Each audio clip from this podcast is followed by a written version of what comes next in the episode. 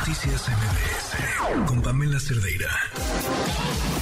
Lo último sobre tecnología con José Antonio Pontón. Pontón, ¿cómo estás? ¿Qué tal? ¿Todo bien? ¿Cómo te va el jet lag? Siento que acabo de verte. Muy bien, ¿a ti?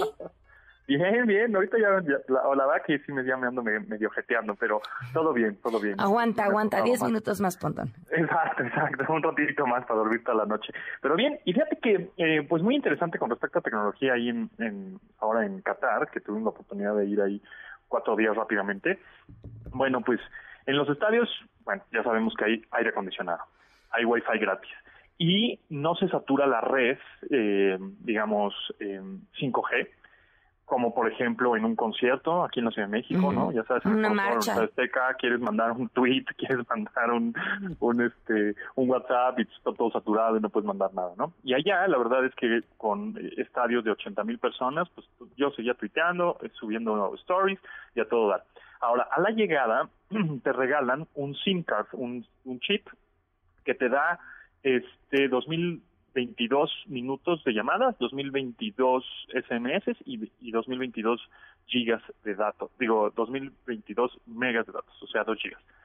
Eh, y eso se liga con tu Haya y entonces que ese es el permiso tipo Visa esta que tenías en una aplicación en tu teléfono con un QR code y con eso se ligan y ya puedes utilizar por lo menos esos 2 gigas que te daban gratis. Este, sin embargo, yo compré en México, desde México un SIM card con una compañía este, digamos, tercera, eh, y me fue muy bien. ¿no? ¿Contraste este, con, un eSIM? Un, uno, un SIM era físico. Ah, ok. Este, y fui por él aquí a la Ciudad de México, digo, pues te lo pueden mandar. Ah, aquí. Y aquí en la Ciudad de México, pero solo funciona para Qatar, o solo mm. funciona, es una compañía que se dedica a vender SIMs de varios países. ¿Cómo se llama? se llama Hola SIM. Ok, yo compré uno y, bueno, uno, uno digital. ¿Un eSIM? Ajá. Sí. ¿Qué tal bien? Perfecto. Ah, súper bien. ¿En, en donde? ¿Olafly se llamaba? Creo que sí. Bueno, sí. Eh, bueno, pues este era un SIM físico y a todo dar fueron 18 gigas de datos por mil pesos. Y dices, bueno, pues no, es, no, no está barato. Está más barato el mío, Pontón. Lo, pero sí, sí está más barato que si hubieras eh, con tu proveedor de telefonía en México ah, no. el roaming, no, es impagable. O sea, te daban 1.5 gigas por mil pesos en vez de 18, ¿no? Gigabytes. Entonces, bueno, pues ahí la comparación, pues resulta mejor el, el, el, chip es comprado por eh, con otra diferente compañía. Y después, algo también que me llamó la atención, que no mucha gente como que lo ubicó, pero yo lo había anunciado en algunas pantallas dentro de los estadios, es la aplicación que se llama FIFA Plus. Y esa aplicación, además de que te dé resultados, algunas estadísticas, este, noticias, lo más relevante hasta el momento, tiene una función que únicamente funciona cuando estás en el estadio, porque utiliza la geolocalización precisa de tu teléfono.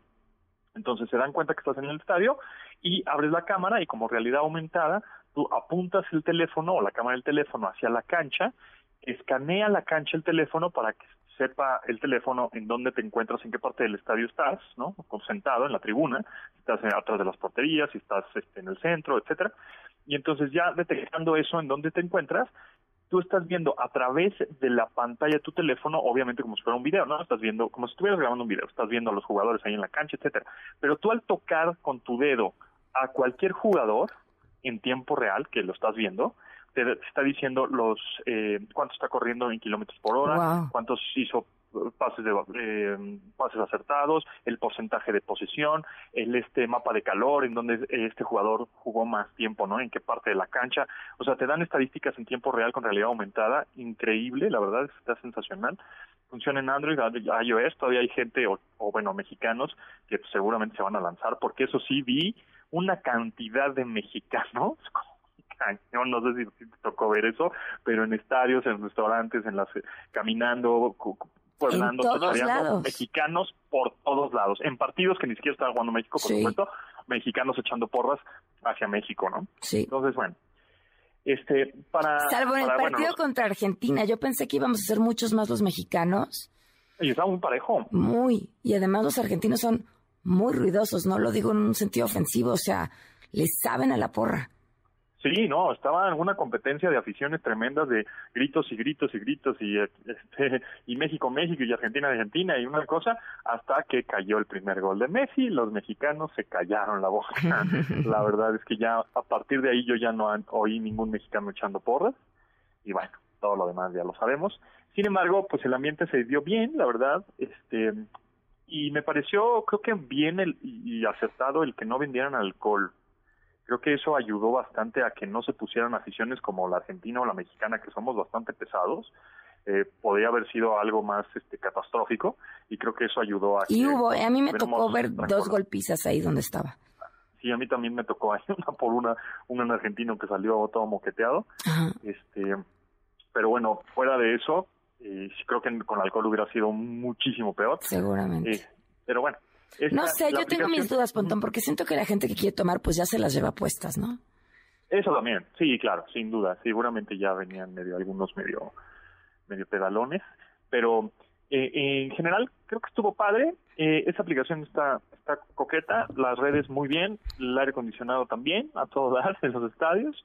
Este, ¿qué más me llamó la atención? Mm, em, bueno, que existe, hay Uber allá, que generalmente, y, y, que todos los choferes que a quien le pregunté de dónde eran, todos los choferes son de Bangladesh, porque como el 80% como de la población ahí de, de Doha pues son extranjeros, prácticamente creo que nada más el 20% son de catarís. Entonces, pues no sé qué, qué opines de la ciudad. ¿Te gustó? A mí me pareció un poco artificial, como que no siento que tenga mucha identidad, no sé. ¿En serio? Pues, o sea, no es A ver, es, una, es, una ciudad pero joven. como de chile, mole y manteca, ¿no? Híjole, a mí me pareció espectacular. Sí, hay, digo, la parte moderna, que se llama West Bay, ¿no? Que es como la parte moderna, pues está padre, pero las otras cosas nos explicaban que había muchos edificios que solo era el cascarón, que no había nada dentro. Eso, eso. De, escenografía. Fíjate que yo eso lo escuché mucho, más que no había nada dentro, este, edificios de departamentos que, así de, esta ciudad no tiene suficiente gente para llenarlos. Exacto, además, ajá, tal cual. Este, o sea, por adentro no hay nada, no hay gente, no hay... sé, es como una burbuja que, que, eventualmente pues va a tronar por esto que dices, ¿no? Que parece cascarón. La, la arquitectura es brutal, ¿no? las calles, avenidas de seis carriles y dices, ah, tres millones de habitantes. Exacto, es que es eso, de los cuales el 80% son extranjeros, dos millones de habitantes en todo el país, que el país es del tamaño de Querétaro y la ciudad de Doha, pues creo que es la que más densidad tiene de población, creo que tiene dos millones y medio, una cosa así. Y, y ahorita pues llegaron muchos, este, obviamente aficionados y, y conocieron la ciudad y hubo movimiento, pero pues cuando no hay mundial, pues esa ciudad, ¿qué? ¿No? Está muy... Siempre yo, está yo me preguntaba, ¿qué nos iba a cambiar de, de la forma de ver a, a Qatar eh, el Mundial y, alguien me comentaba y me parecía muy acertado, ¿cómo va a cambiar el Mundial a Qatar también? o sea, toda esta influencia extranjera, aunque sea por este tiempo. Exacto, está, es como que es una ciudad hecha para, a través del Mundial, ¿no? Y ya después, bueno, vamos a ver. Y una catarí me pues. decía que a ellos les preocupaba que el Mundial fuera a cambiarles la seguridad, porque de una de las cosas de las que se jactan es de ser el país más seguro del mundo. Claro, eso sí, ¿eh? yo sí me sentí muy seguro, o sea, me sentí más seguro de que cuando salgo de algún estadio aquí en la Ciudad de México, ya sabes, de típico que pones tus el teléfono en la bolsa delantera y metes la mano para que no te bolseen y, allá me sentí bastante seguro, o sea, sí, eso eso me, dio tranquilidad, no no estaba así como ahí este, viendo a ver quién me quería chacalear, eso eso está eso No, o sea, o sea sí, salir a caminar en la noche, lo que sea, te sientes con toda la tranquilidad. Pues sí. Ni hablar, Pontón. Pues ahí está, la tecnología en el Mundial. Como siempre, muchísimas gracias. Gracias a ti, Pamela, que estés muy bien. Igual, buenas noches. Escuchen a Pontón en esta misma frecuencia a las 12 del día. Noticias MBS